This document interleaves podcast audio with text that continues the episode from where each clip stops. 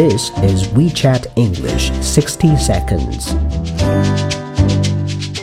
Hi，大家好。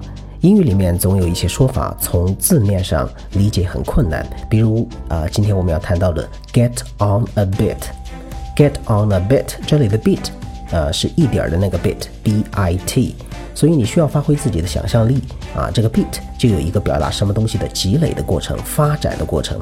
比如说 ，It started to get on a bit，so we went to bed。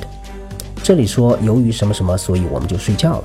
显然，这个条件是在谈时间的积累，所以你需要理解成由于天色有点晚了，所以我们就睡觉了。